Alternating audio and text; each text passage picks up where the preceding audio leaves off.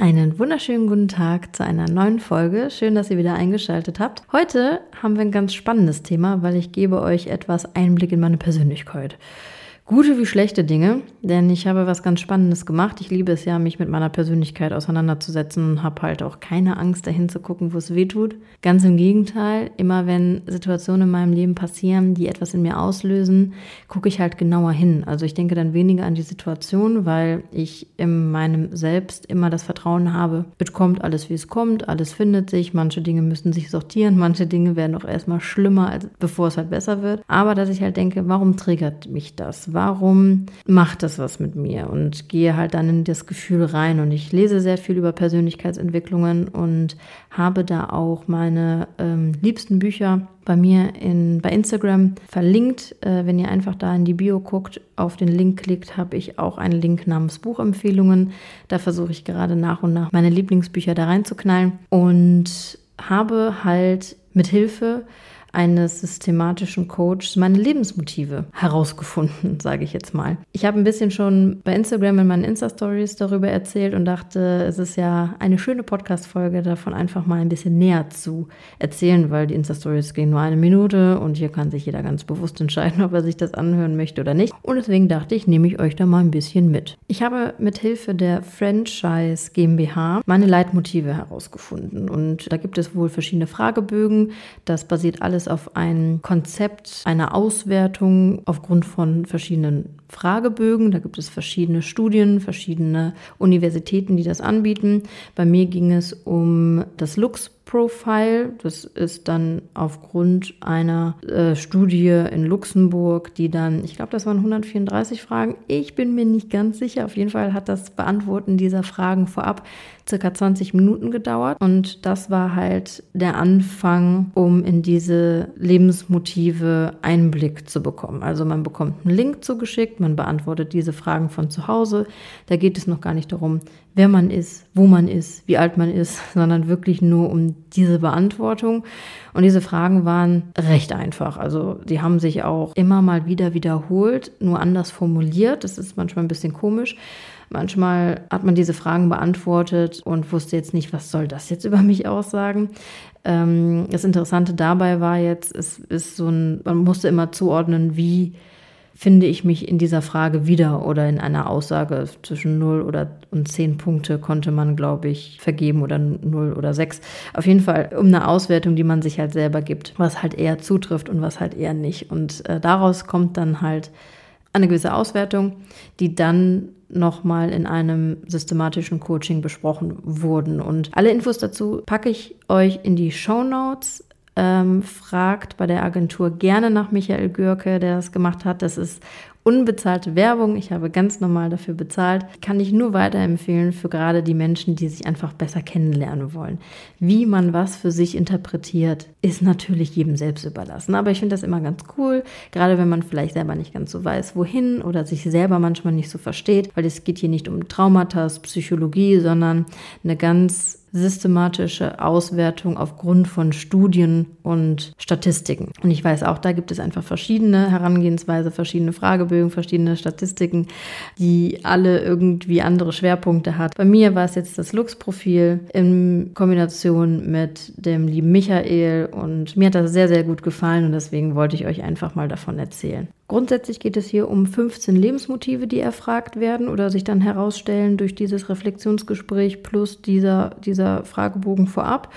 Und ähm, es gibt wohl auch ein 16. Da gehen wir aber ein bisschen mehr in die Sinnlichkeit. Wir haben jetzt nur diese 15 Lebensmotive angegangen und da kamen tatsächlich sehr spannende Dinge raus. Das Interessante war, es war halt kurz vor meinem 32. Geburtstag. Ich bin letzte Woche 32 geworden und das war ein paar Tage vorher und irgendwie war das genau der richtige Zeitpunkt, um einfach nochmal frisch aufgeräumt ins neue Lebensjahr zu starten. Und was ganz interessant ist, einfach basierend auf dieser Universität Luxemburg, die diese Fragen an 100 Menschen durchgegangen ist und daraus eine Statistik entwickelt hat, gibt es halt besondere Abschnitte, die man machen kann. Also 100 Leute wurden befragt und bis zu einem gewissen Wert, wo man sich wiederfindet, geht man halt normal Und dann reduziert sich die Anzahl der Menschen, auf denen halt die gewissen Lebensmotive mehr oder weniger stark ausgeprägt zutreffen.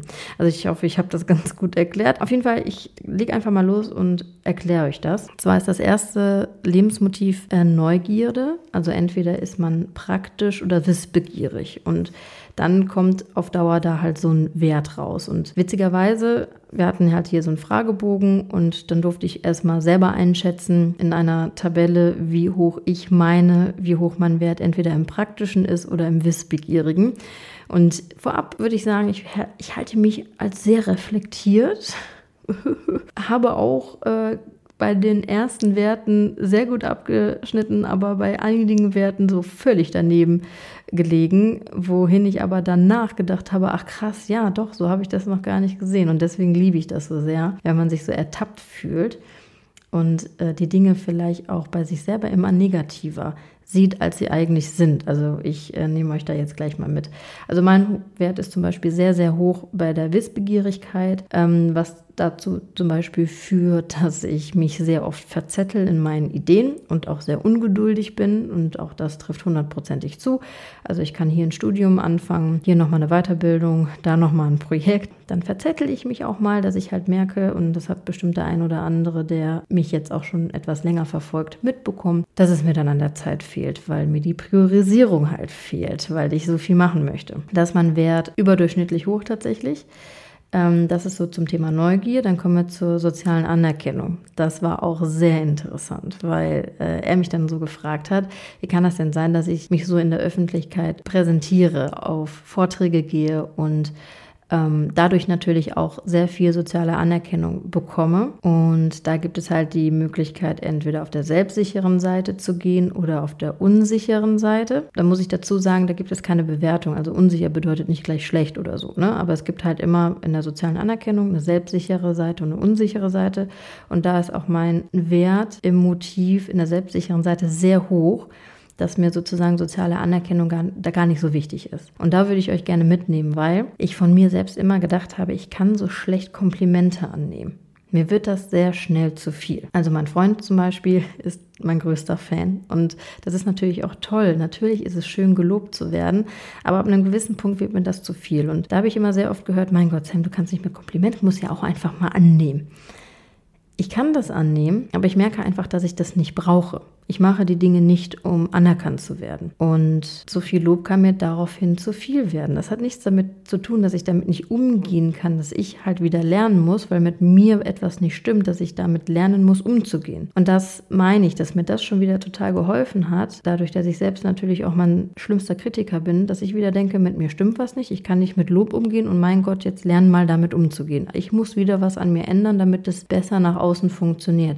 Nein, eben nicht. Und ich kann jetzt mittlerweile besser damit umgehen, weil ich verstehe, dass ich das nicht brauche. Und grundsätzlich habe ich dadurch halt auch die Einstellung, dass mir nichts passieren kann und dass ich alles schaffen kann und mich gar nicht so schnell verunsichern lasse. Und äh, das hat mir einfach sehr geholfen, da auch einfach meinem Selbstwert wohlwollender auf mich drauf zu blicken. Und das ist so witzig, weil ganz ehrlich, ich bin 32 Jahre alt. Von außen würde man meinen, oh, der kann einfach nichts.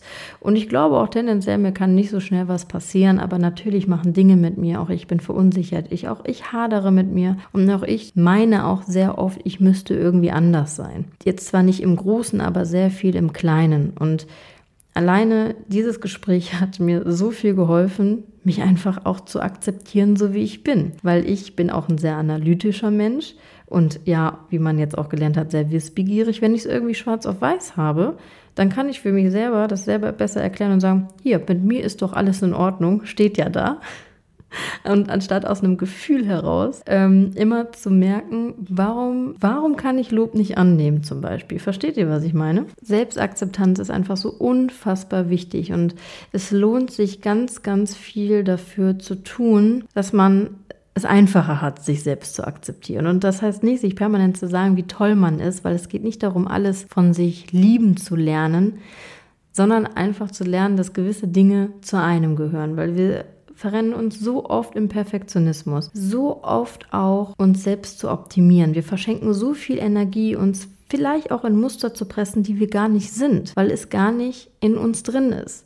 Ob es der 5 a.m. Club ist oder wir schlafen äh, nur, weiß ich nicht, sechs Stunden, dann müssen wir aufstehen. Ähm, wir müssen zehn Seiten morgens schreiben, Tagebuch, damit unser Mindset stimmt und Yoga machen und Sport machen und drei verschiedene Hobbys ausüben. Vielleicht ist man auch einfach der Arbeitermensch, wenn man doch damit glücklich ist. Am Ende geht es doch nur darum, dass es einem gut geht. Und jeder braucht andere Dinge. Und man kann einfach nicht ein Muster auf viele Menschen auf dieser Welt stülpen und sagen, damit bist du jetzt erfolgreich und zufrieden.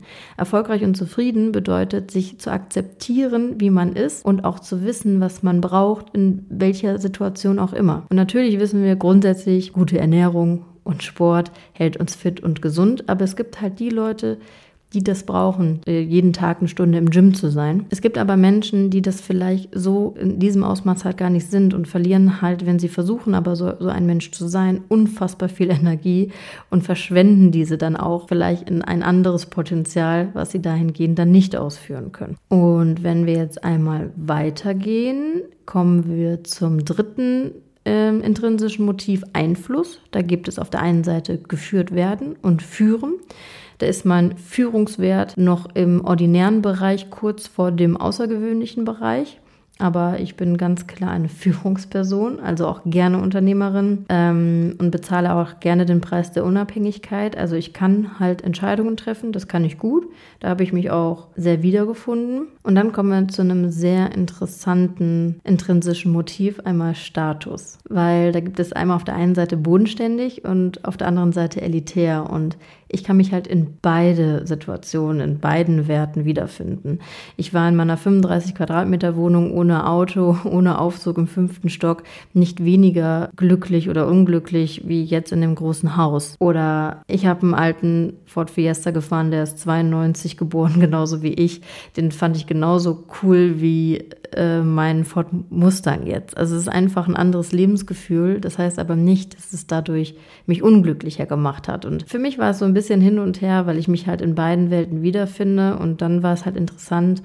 Mein Wert ist fast genau in der Mitte. Der ist ein bisschen mehr im bodenständigen Bereich, aber tatsächlich in der Mitte. Das heißt, ich kann halt beide Welten leben. Und das macht mich sehr, sehr flexibel, weil ich es nicht brauche, es aber nachvollziehen kann. Und dadurch, dass mein Wert tatsächlich ein bisschen im bodenständigen Bereich ist, ist es halt auch witzig, wenn man dann hört, wie ich über mein Auto spreche. Ich meine, in der Öffentlichkeit mache ich es ja extra, um zu polarisieren, damit Leute darauf aufmerksam werden und sagen, was bildet die sich eigentlich ein. An sich mache ich es ja extra.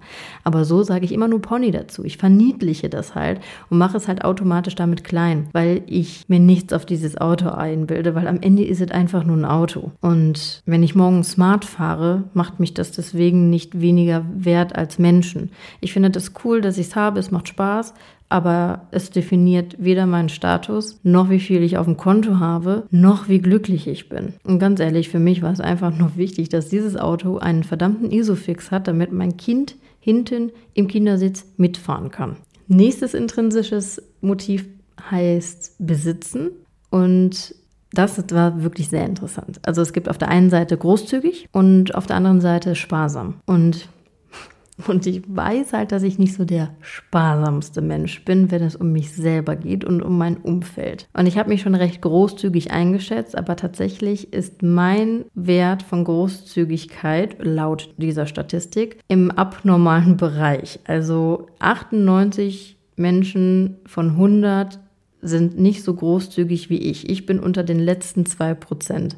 Und das war für mich so ein krasser Gamechanger, weil ich schon immer die Menschen an meinen Erfolgen teilhaben lassen habe. Ich habe noch nie irgendwas zurückgehalten und ich gebe einfach unfassbar gerne. Ich habe natürlich im Laufe meiner Karriere auch unternehmerisch gemerkt, nicht jeder hat das verdient und damit hadere ich immer noch. Ich habe Gott sei Dank mittlerweile Leute in meinem Umfeld, die mir immer mal wieder sagen, nein, Sam, mach das nicht der, die, keine Ahnung was, hat es nicht verdient, weil ich dann auch mein letztes Hemd gebe, einfach weil ich es machen kann. Weil ich habe grundsätzlich das Gefühl, ich kann noch so viel erfolgreich sein und auch irgendwann mal noch so viel Geld auf dem Konto haben. Es nützt mir nichts, wenn ich es nicht teilen kann. Wir spenden ja auch jährlich mit der Kopfsache Düsseldorf sehr viel, aber es geht halt auch um so alltägliche Dinge. Kaum jemand, der mit mir unterwegs ist, muss selbst bezahlen. Ob es Mitarbeitende sind, ob es Freunde sind. Für mich ist es fast schon unangenehm, wenn andere Leute für mich bezahlen. Das hat nichts mit dem Ego zu tun, sondern weil ich denke, nein, ich mache das so gerne. Und ich wusste nie, woran es liegt. Aber jetzt weiß ich halt, es ist mein intrinsisches Motiv. Also es gehört einfach zu mir und es macht mich zu dem Menschen, der ich bin. Und wir kommen gleich auch mal dazu, wie diese Motive beieinander hängen, weil das war für mich auch so ein krasser Plot-Twist weil da kommen noch so ein paar andere Dinge, wo ich mich auch ein bisschen fehl eingeschätzt habe. Das Einzige, was man halt sagen muss, was natürlich, wenn ein Motiv, ich sage jetzt mal abnormal, ohne dass es schlimm ist, aber abnormal ausgeprägt ist, dass ich mich natürlich ein bisschen zwingen muss, Zwangs zu sparen weil ich halt gerne Geld ausgebe, auch für andere Leute, was stimmt. Gott sei Dank habe ich da so auch meinen Weg gefunden, ähm, Zwangs zu sparen, um mir Geld zurückzulegen. Tatsächlich fällt mir das unternehmerisch ein bisschen einfacher als privat. Und dass ich ein gewisses Belohnungsprinzip mir selber gegenüber habe. Immer wenn ich harte Zeiten hatte, viel gearbeitet habe, habe ich immer das Gefühl, ich muss mich dafür belohnen. Ich habe immer gedacht, mit mir stimmt wieder was nicht. Auch wieder Traumata. Natürlich kann das ganz, ganz tief in der Psychologie auch irgendwo herkommen. Man sagt zwar, die intrinsischen Motive, damit kommt man auf die Welt. Wie empirisch das wissenschaftlich belegt ist, ist halt auch sehr differenziert zu betrachten. Das muss ich einfach so sagen, weil man weiß nie, mit was man wirklich auf die Welt kommt, was ist sozialisiert, bla bla bla. Aber grundlegend heißt es jetzt erstmal, das intrinsische Motiv ist fest und das war schon immer so und da gibt es halt nichts dran zu rütteln. Wenn man das jetzt mal dem Glauben schenken mag, dann hat das ja tatsächlich gar nichts damit zu tun, dass wenn ich jetzt eine harte Zeit habe, mich dafür belohnen möchte mit einer Tasche oder mit einer Asos-Bestellung. Dass es einfach zu meiner Großzügigkeit dazugehört. Also auch das muss man nicht negativ meinen oder benennen, wisst ihr, was ich meine? So, ob das alles immer so vernünftig ist, klar. Deswegen ja Zwangssparen. Und am Ende muss ich halt auch immer gucken, wer hat es auch wirklich mein, nach meinem Wertesystem es auch verdient und wen kann ich halt auch vertrauen, weil ich dadurch auch manchmal nicht differenzieren kann, wer mich dahingehend ausnutzt und wenn nicht. Um auch am Ende auch immer zu fragen, was bleibt für mich eigentlich übrig.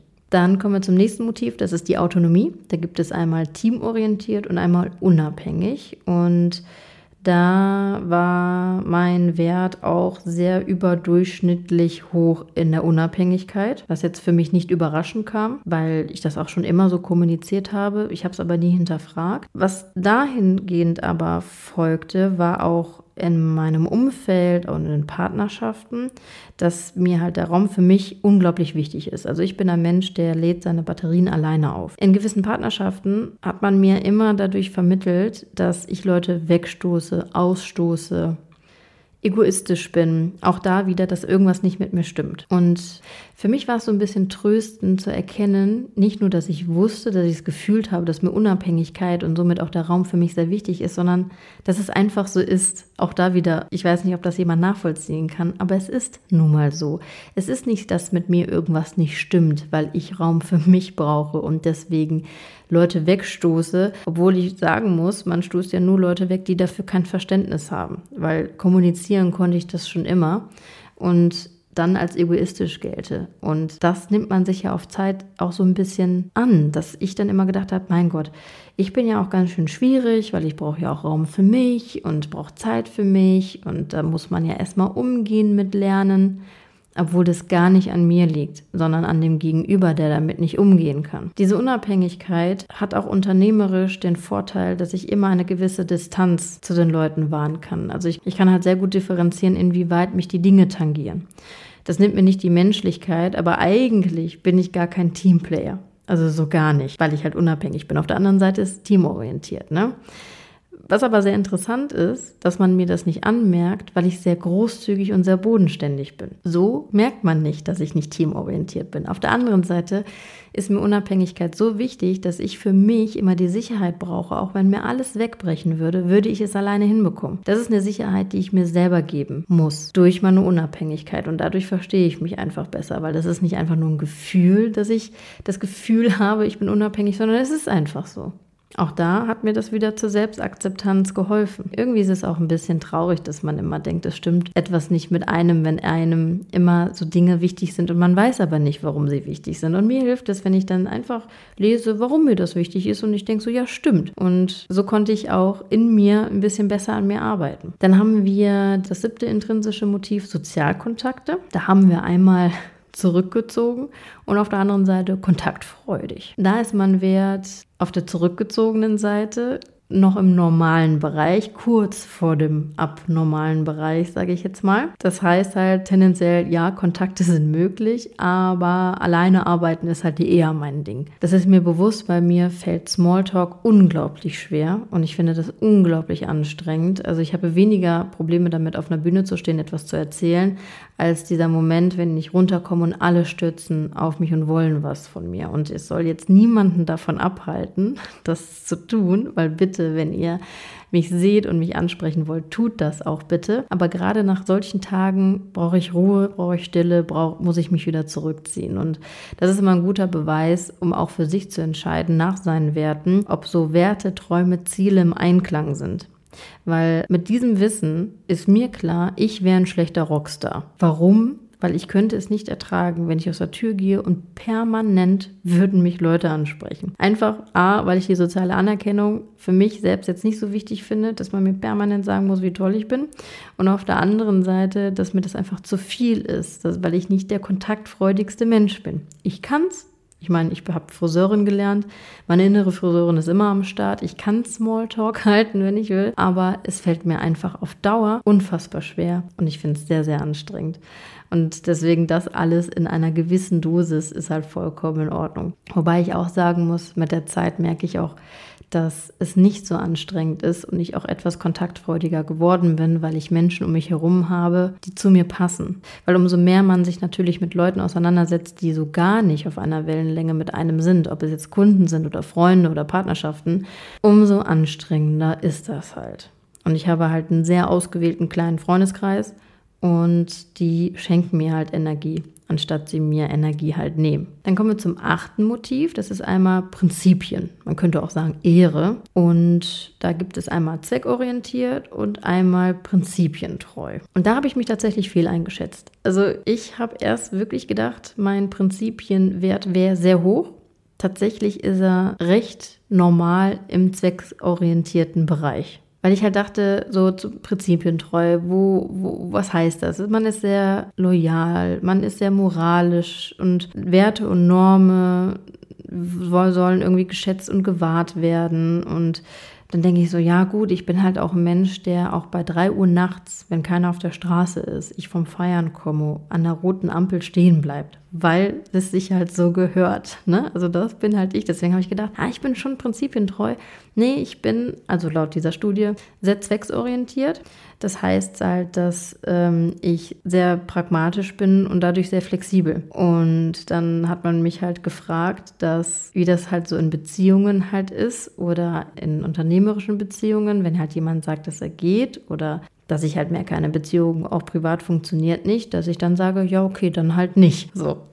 Und ein gutes Beispiel war jetzt eine neue Situation mit einer Mitarbeiterin von mir, die liebe Leonie, die jetzt zum 1.4. aus meinem Unternehmen steigt und gekündigt hat, weil sie eine Weltreise macht. Und das hat mich menschlich nur so getroffen, weil sie mir fehlen wird. So, aber jetzt nicht, weil ich denke, weil das irgendwie schlimm ist, weil ich ihr das irgendwie übel nehme. Ganz im Gegenteil. Ich finde das toll, dass sie den Mut hat, das zu tun und ich sie bis dahin halt begleiten durfte und vielleicht auch ein bisschen hier und da zu dem Selbstbewusstsein beigetragen habe. Aber sonst macht das halt nichts mit mir. Natürlich denke ich, schade, dass sie nicht, dass ich sie nicht mehr jeden Tag sehe.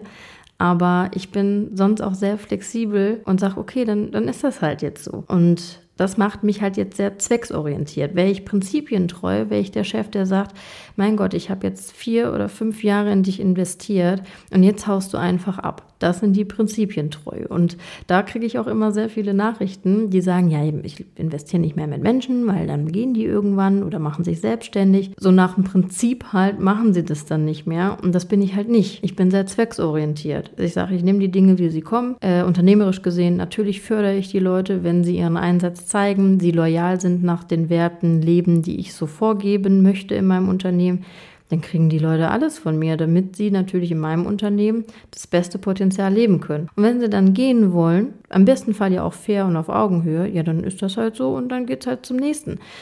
Da bin ich sehr flexibel. Das ist ähnlich wie mit Beziehungen. Funktionieren die nicht mehr, dann müssen die halt beendet werden. Natürlich ist der Weg dahin, je nachdem, auch manchmal schwerer, manchmal nicht so schwer. Aber ich bin da sehr, ich kann sehr gut loslassen, wenn es dann soweit ist. Und das schützt mich natürlich auch vor gewissen Fehlentscheidungen, was Beziehungen angeht oder gewissen Groll, den man vielleicht anderen gegenüber hat, weil sie sich an die Prinzipien, die einem wichtig sind, nicht halten. Und da habe ich erst gedacht, ich bin prinzipientreu, aber nö, ich bin tatsächlich sehr, sehr zweckorientiert. Und die Erklärung dazu, da habe ich mich auch sehr wiedergefunden. Dann kommen wir zu einem nächsten Wert, das war auch sehr spannend. Einmal soziales Engagement. Da gibt es auf der einen Seite einmal realistisch und auf der anderen Seite idealistisch. Ich habe mich auf der normalen realistischen Seite eingeschätzt. Ich würde eigentlich sagen, ich bin ein Realist.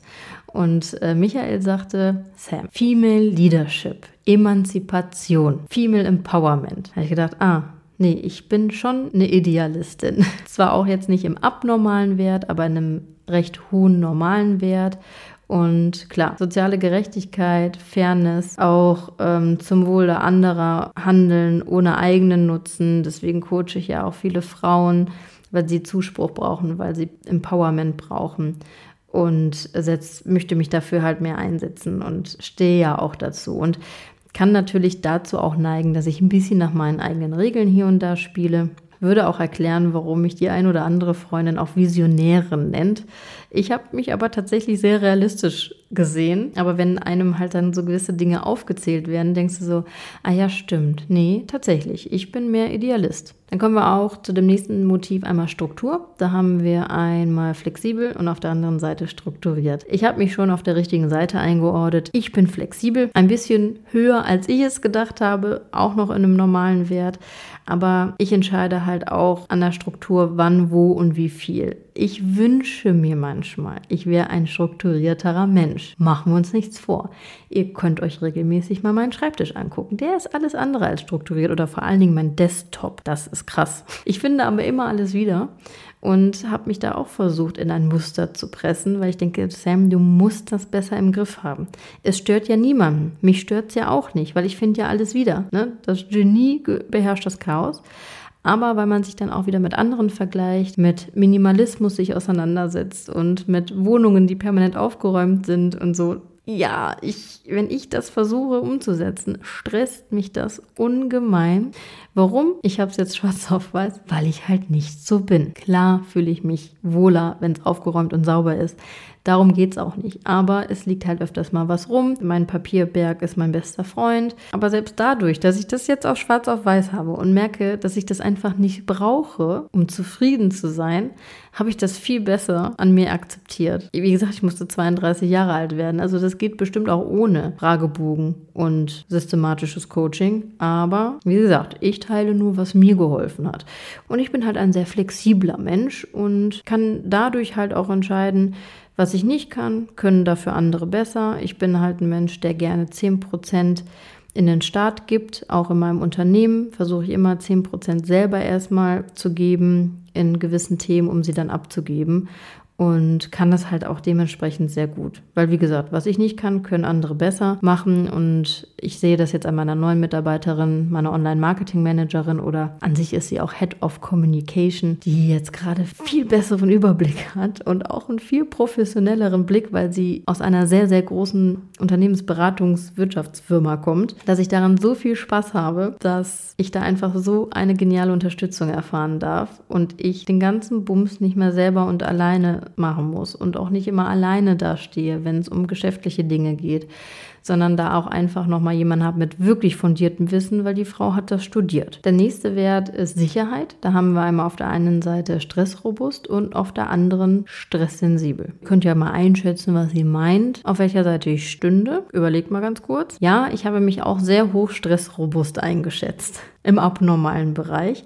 Aber tatsächlich bin ich im sehr mittleren Bereich, im stressrobusten Bereich. Ich kann halt mit Stress umgehen, aber ich forciere ihn nicht. Und dadurch, dass ich die Selbstsicherheit habe, auch in Motiv Anerkennung, dass ich da mir selber sehr selbstsicher bin, gehe ich in meinem Leben meiner Meinung nach überhaupt nicht ins Risiko. Auch da hat man mir sehr viel von außen gesagt, dass ich ja doch sehr risikofreudig bin was mir aber nie so vorkam, weil durch meine Wissbegierigkeit, durch meine Motive habe ich immer diese Versicherung, mir kann nichts passieren, ich informiere mich vorher, Ich schätze Dinge rational ab und sehe die Risiken dahingehend gar nicht. Und so kann ich zwar auch mit Stress umgehen, aber ich forciere ihn nicht, weil ich für mich aufgrund meiner Selbstsicherheit immer den sicheren Weg gehe. Und das war für mich eine schöne Anerkennung, muss ich sagen. Wir haben auf der zwölften Seite des Motivs einmal harmonisierend und auf der anderen Seite kämpferisch. Ich kenne viele Menschen, die jetzt sagen würden, ich bin eindeutig kämpferisch, aber nein, ich bin auf der harmonisierenden Seite. Zwar auch ganz, ganz nah am kämpferischen in der Mitte, aber tatsächlich auf der harmonisi harmonisierenden Seite. Ich kann halt beides. Tendenziell bin ich für Harmonie, aber wenn jemand was auf den Deckel will, kriege ich das halt auch hin, aber ich bin da nicht drauf aus. Also ich bin da auch eher immer der passive Mensch und gehe sehr selten von alleine auf Konfrontation und wege halt da auch ab, ob es mir das wert ist oder halt nicht. Aber auf der anderen Seite dürfen wir nicht vergessen, ich bin Idealist und versuche natürlich schon meine Ideale irgendwie zu verkörpern. Und wenn ich halt merke, da geht es halt in das Ungerechte, kann ich halt auch kämpferisch sein, um meinen Idealismus auszuleben. Aber wie gesagt, vorher wege ich immer ab, weil ich ja auch sehr flexibel bin, wie wir gelernt haben. Kommen wir noch zu einem sehr spannenden Thema. Einmal das Motiv Bewegung. Da haben wir einmal die bequeme Art und einmal die sportliche. Ich wünschte, machen wir uns nichts vor, mein Wert wäre im sportlichen Bereich besonders hoch. Isa aber nicht. Ich bin eindeutig im bequemen Teil. Ich bin noch sehr froh, weil es nicht im Außergewöhnlichen ist, sondern noch im normalen mittleren Bereich des bequemen Teils. Und habe auch dem Michael gesagt, ich wünschte da auch, ich wäre anders. Ich wünschte, mir wäre Sport wichtig. Ich wünschte, Sport würde mir was geben. Und ich war schon sehr sportlich. Ich kann sehr sportlich sein, aber auch wenn ich es ein halbes Jahr durchziehe, macht es mir keinen Spaß.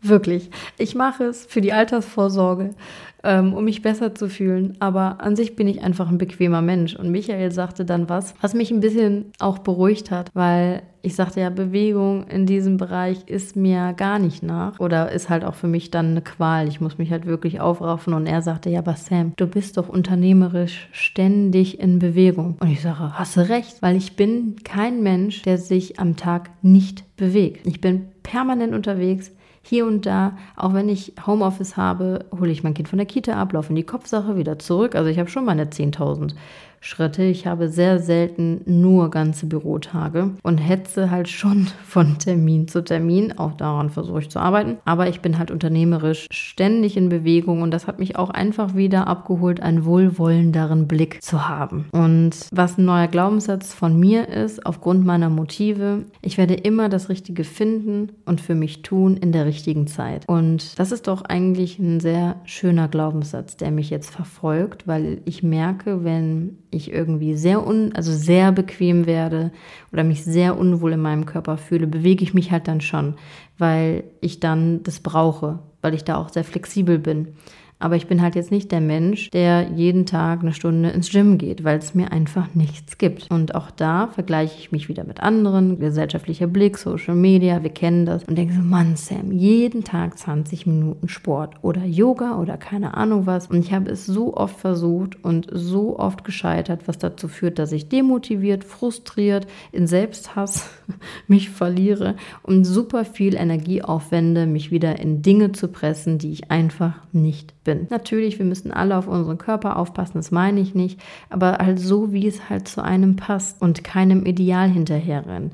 Weil ich finde schon, dass die Gesellschaft und natürlich vermehrt wegen Social Media uns allen ein Muster aufsetzen will. Und wir müssen ganz klar differenzieren, sind wir das oder sind wir das nicht. Mich hat zum Beispiel letztens jemand angeschrieben und gefragt, ob ich ähm, das Buch kenne, 5 AM Club. Ne? Und ich kenne nicht das Buch, aber den Blink dazu. Also ich weiß nicht, ob ihr Blinkist kennt. Wir versuchen mal darüber zu sprechen, wenn ich eine Kooperation bekomme. Ähm, auf jeden Fall ist Blinkist eine App, die halt die Bücher zusammenfasst in 20 Minuten. Das ist halt sehr praktisch, wenn man nicht so viel Zeit hat zu lesen und man vielleicht auch denkt, lohnt sich das ein oder andere Buch zu lesen, kann man sich diese 20-minütigen Zusammenfassungen von Büchern anhören, von Sachbüchern. Ich verlinke das auch mal in die Show Notes, damit ihr wisst, was das ist. Also auf jeden Fall schaut mal die Show Notes. Und da habe ich mir dieses 5 AM Club mal zusammengefasst angehört. Und ja, natürlich in meinem Gehirn, in meinem Kopf hört sich das großartig an, weil ich stehe jeden Morgen um 6 Uhr auf, dann mache ich mich fertig. Um 7 Uhr wecke ich meine Tochter, wenn sie nicht vorher schon wach wird mache sie fertig, bringe sie zur Kita und mein Arbeitstag fängt dann um 8 Uhr an. Der ist immer unterschiedlich, bis ich sie dann um 12 Uhr wieder abhole. Also von 8 bis 12 geht die tickende Uhr los. Tick, tick, tick, tick, tick. Was kann ich alles schaffen? Wenn ich so denke, ich könnte um 5 Uhr aufstehen, hätte ich schon zwei verdammte Stunden Zeit, vorher wichtige Dinge zu machen ich genieße es, mich in Ruhe fertig zu machen. Deswegen ist mir es wichtig, dass ich fertig bin, bevor meine Tochter aufwacht und mein ganzer Tag startet, weil ich will ja von diesen vier Stunden auch keine Stunde verlieren, nur um mich fertig zu machen. Ich könnte schon mal vor 6 Uhr die ersten E-Mails vom Vortag beantworten, meinen Tag zu strukturieren, in Ruhe einen Kaffee trinken und vielleicht einen Podcast hören oder so. Das hört sich in meiner Vorstellung fantastisch an. Aber diese Leute, die das machen, ich weiß nicht, ob die dieses Pensum haben, was ich am Tag mache. Weil ich sitze teilweise den ganzen Tag keine Sekunde. Und dieses 5 AM-Ding, ich weiß auch, dass das eine Routine braucht, ne, bis es halt einfacher wird, habe ich schon mit dem 6 Uhr Schwierigkeiten, ab 16 Uhr noch meinen Tag richtig am Laufen zu halten, weil ich am 16 Uhr so ein Tief habe, dass wenn ich meine Tochter zwischen 18 und 19 Uhr ins Bett bringe und dann noch mit ihr kuschel, sofort einpenne. Das ist übrigens so immer das Schlimmste, weil dann wache ich 10, 15 Minuten später völlig verschallert auf, bin total groggy und ähm, ja, arbeite meistens dann noch so bis 22, 23 Uhr und dann zieht sich das so durch, wisst ihr? Also es ist wirklich schwierig. Aber ich denke, man kann alles ausprobieren das ist eigentlich der Punkt. Aber man kann auch und darf auch akzeptieren, wenn das nichts für einen ist. Nicht nur die um 5 Uhr morgens aufstehen sind erfolgreich, ja. Also wie gesagt, die Menschen sind erfolgreich, die wissen, was sie wann brauchen. Wir kommen zum nächsten intrinsischen Motiv, das ist Essensgenuss. Da haben wir einmal hungerstillend und auf der anderen Seite genießerisch. Und da habe ich mich sehr hoch genießerisch eingeschätzt noch im normalen Wert, aber ich bin tatsächlich auch sehr, sehr in der Mitte zwischen hungerstillend und genießerisch. Also ich kann halt beides. Und da habe ich mich halt dabei ertappt, weil man mich dann gefragt hat, was ich zum Teil so esse ne, so. Und ist ja nicht so, als würde ich permanent im Restaurant essen. Ich genieße das. Aber manchmal geht es auch nur ums Praktischsein. Hauptsache Hunger ist gestillt. Irgendwas in die Pfanne oder ein Fertiggericht. Hauptsache ich habe keinen Hunger mehr. Und da ist der Anspruch dann manchmal nicht ganz so groß. Also trifft es da auch zu, dass ich da sehr in der Mitte bin. Ich kann halt beides und bin da auch sehr funktional, was Essen angeht, tatsächlich. Dann kommen wir zu einem sechsten Motiv, ein sehr spannendes Motiv. Familie. Wir haben auf der einen Seite ungebunden und auf der anderen fürsorglich. Das ist natürlich als Mutter eine sehr interessante Geschichte. Ohne Kind hätte ich mich sehr, sehr, sehr auf die Seite im Ungebundenen gesehen. Mit Kind sehe ich mich natürlich in der fürsorglichen Rolle. Ne? Da steht dann auch Familienleben, Erziehung, intensive Zuwendung, suche stark den Kontakt zu meiner Familie, Kinderlieb, auf der anderen Seite steht halt, ich bin unabhängig, frei, unbelastet von Kindern. Ich äh, will, meine ich will meine Zeit nicht ständig mit Kindern verbringen. Kinder sind eine Belastung, keine Fürsorglichkeit, keine Abhängigkeit. Und da war ich ehrlich gesagt ein bisschen hin und her gerissen. Weil, wie gesagt, ohne mein Kind würde ich sagen, völlig ungebunden, mit Kind fürsorglich. Mein intrinsisches Motiv ist aber tatsächlich ungebunden. Noch im normalen Bereich, normal hoch, würde ich sagen, aber eindeutig ungebunden. Da habe ich gedacht, ja gut, da habe ich mich ein bisschen ertappt gefühlt, weil Kinder war ja auch nie so das Thema für mich als Frau, dass ich denke, ich brauche unbedingt Kinder in meinem Leben, dieses Familienleben. Und dann sagte Michael so eine Geschichte, die mir heute auch hilft, anders auf die Dinge zu sehen, weil dieses Mom-Shaming mich ja auch trifft und ich mich auch mit anderen Müttern unbewusst vergleiche, dass ich jetzt nicht die Mutter bin, die immer mit einem Lächeln kocht und ihren Kindern die tollste Brotdose macht. Gott sei Dank macht das mein Freund, aber die dann halt dieses Familienleben so liebt. Da sehe ich mich halt nicht. Ich fühle das auch nicht. Und er sagte, ja, weil ich meine Beziehungen partnerschaftlich sehe auch mit meiner Tochter. Also würde der Wert einer Person im fürsorglichen Bereich sehr hoch sein dann kann das bis zur Helikoptermutter halt sein. Ne? Also ist es im abnormalen fürsorglichen Bereich, sind es die Mütter, die sich auf ihre Kinder setzen, muss man einfach so sagen. Und bitte jeder so, wie er, wie er das meint. Ich dahingehend bin aber auch von meiner Tochter noch sehr ungebunden, auch wenn ich bedingungslose Liebe zu ihr spüre. Und auch da spielt die Zeit für mich, weil ich die Beziehung zu meiner Tochter partnerschaftlich sehe und glaube schon, dass mir das mal helfen wird, eine gute Beziehung zu ihr zu pflegen, weil ich mehr partnerschaftlich zu ihr bin und mich nicht über sie stelle als Mutter. Und das hat mir auch geholfen, nicht so streng zu mir selber zu sein, weil ich halt denken müsste als Mutter, als Frau, muss ich dieses Familienleben so feiern. Das heißt nicht, dass natürlich liebe ich es auch, Ausflüge zu machen und Zeit mit meiner Tochter zu verbringen, ne? bitte nicht falsch verstehen. Aber dieses typische Zuhause und alles so wohlig, warm und hier noch eine Routine und da noch keine Ahnung. Und weil ich dann nicht so bin, wie ich das dann vielleicht auch wieder bei anderen sehe, mache ich mir manchmal Vorwürfe, weil ich dann vielleicht nicht so fürsorglich bin, wie ich sein sollte. Auf der anderen Seite ziehe ich dadurch aber auch eine sehr, im besten Fall unabhängige, selbstbestimmte Person groß, weil ich klar, vielleicht auch ein bisschen klarer bin in meiner Kommunikation, aber eine unfassbar loyale Mutter auf Augenhöhe bin und ich mich einfach jeden Tag darauf freue, umso mehr ich mit meinem Kind interagieren kann. Weil dadurch waren die ersten Jahre, wo sie weder sprechen noch laufen kann, für mich einfach nicht so dolle. Natürlich ist das süß. Natürlich ist das auch ein Geschenk, das mitzuerleben. Aber jetzt, wo sie älter wird, feiere ich das schon hart. Dinge mit ihr zu besprechen, zu erleben und zu analysieren und zu hinterfragen, das ist so mein Ding. Und das hat mir auch wieder einen wohlwollenden Blick in meine Richtung gebracht, weil ich da auch wieder sehr streng zu mir selber bin, weil man irgendwie meint, man müsste irgendwie anders sein. Und das waren die 15 intrinsischen Motive. Es gibt dann noch ein 16. Das ist Sinnlichkeit, also das ist auf der erotischen Ebene, das haben wir jetzt nicht gemacht. Was ich auch noch über mich gelernt habe durch meine Flexibilität, bin ich nicht so der größte Fan von Routinen und ich meine jetzt nicht abends Zähne putzen, Haare kämmen, sondern halt dieses jeden Tag das Gleiche machen. Wir reden jetzt nochmal hier 5 am Club hier, 20 Minuten das, 10 Minuten Sport, 10 Minuten Tagebuch schreiben, dass ich in meiner Flexibilität dadurch gestört bin und mich sowas dann langweilt schnell. Und das hat mich dann dementsprechend auch wieder abgeholt, dass es kein Wunder ist, umso oft öfters ich das eingeführt habe in meinem Leben, dass mich das einfach nur gestresst und unglücklich gemacht gemacht hat. So haben wir halt sechs ausgeprägte Motive.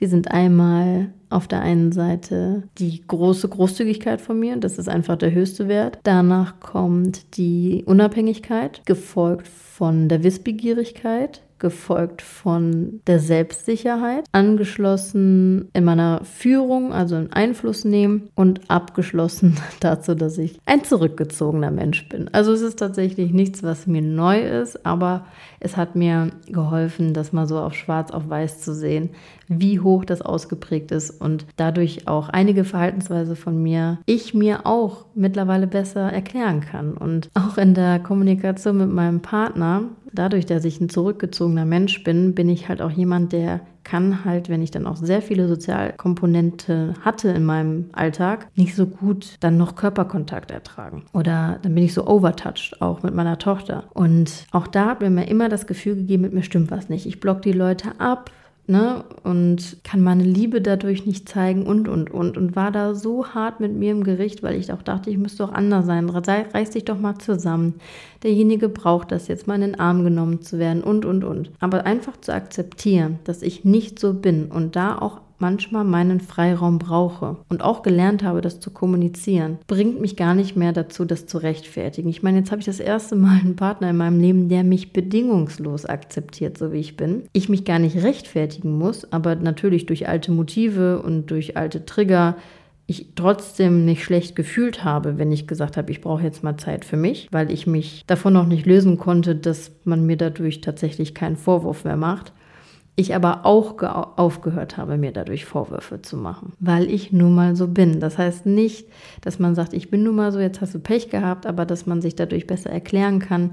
Und auch wenn ein Mensch von außen dir vielleicht das Gefühl gibt, du wärst verkehrt dadurch, weil an sich wollen wir ja tendenziell Menschen, die wollen, dass es uns gut geht. Und dann trifft man sich in der Mitte, die dir halt keinen Vorwurf machen, dass du gewisse Dinge brauchst, um glücklich und zufriedener im Leben zu sein, sondern die Dinge auch so akzeptieren und dir damit nicht das Gefühl geben, dass mit dir irgendwas nicht stimmt, weil du mal Zeit für dich brauchst, weil du mal keinen Körperkontakt erträgst oder weil die Fürsorglichkeit zum Beispiel einfach nicht so wichtig ist. Und ich finde, wir sollten aufhören, uns von außen sagen zu lassen, was mit uns nicht stimmt, um dementsprechend auch mal aufzuhören, uns permanent zu sagen, was mit uns nicht stimmt. Denn wir sind perfekt so wie wir sind. Und wenn wir im Gefühl haben, dass etwas richtig oder was falsch mit uns ist oder was richtig und was falsch für uns ist, dann ist unser Gefühl das Einzige, was zählt. Ich weiß, es ist schwer, da immer auf sein Bauchgefühl zu hören, aber eigentlich wissen wir, was gut für uns ist. Und wir dürfen uns nicht beirren lassen, nicht von der Gesellschaft, von äußeren Einflüssen, von Freunden, Partnern und, und, und. Grundsätzlich verdienen wir Leute, die uns im Gesamten sehen und dann auch sagen, du bist perfekt, so wie du bist. Denn nichts anderes haben wir verdient. Und deswegen dürfen wir das auch zu uns selber sagen. Ich hoffe, euch hat die Folge gefallen. Habt ihr jetzt auch ein bisschen mehr über mich kennengelernt? In der nächsten Folge werden wir darüber sprechen, die No-Gos, Red Flags von Mitarbeitenden. Und ihr habt euch bei mir bei Instagram darüber ausgekotzt über Führungskräfte und aber auch über Mitarbeitenden, also jeweils über den anderen. Und es war super interessant. Ich habe das ein bisschen aufgearbeitet und darüber wird die nächste Folge sein, handeln. Könnt ihr euch drüber anhören. Wird das Thema sein, wisst ihr Bescheid. Ich wünsche euch eine wunderschöne Woche. Mm, bleibt so, wie ihr seid. Und ich würde mal sagen, bis dann, Ananas.